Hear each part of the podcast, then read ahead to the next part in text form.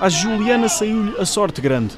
Conseguiu um autógrafo de João Félix, Bernardo Silva e o mais especial, o de Cristiano Ronaldo. É inexplicável, um sentimento absurdo. Ele é um, é um ídolo para mim, foi um sonho realizado, foi incrível. O autógrafo de Cristiano Ronaldo levou Juliana às lágrimas. A adepta explica que o amor ao capitão já é antigo. Já é de muito tempo, meu avô é português e é muito fã dele, então desde os meus 4, 5 anos sempre convivi com, esse, com essa paixão pelo Ronaldo. Eu cheguei lá e uma sensação inexplicável, ele pedindo calma, estava muito nervosa, tremendo muito. Foi incrível. Este Mundial do Qatar está inevitavelmente manchado pelas violações de direitos humanos na preparação da prova.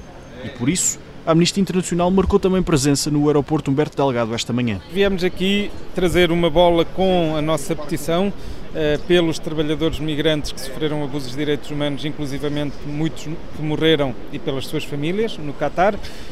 Um, e, e, viemos pedir aos jogadores que simbolicamente assinassem esta bola. Paulo Fontes é o diretor de campanhas da sede portuguesa da Amnistia encara este Mundial como uma oportunidade de mudança. Colocar os direitos humanos naquele país na, nas luzes da ribalta e nos olhos do mundo. Os olhos do mundo, de facto, neste momento estão voltados para o Qatar. No fundo, agora é o momento das pessoas agirem, é o, é o momento dos agentes esportivos uh, fazerem também o seu papel e compreenderem a sua responsabilidade. Foi com estes pedidos de mudança que os 26 e a restante comitiva partiram para o Qatar, onde vem a busca do sonho de conquistar o primeiro Mundial da seleção portuguesa.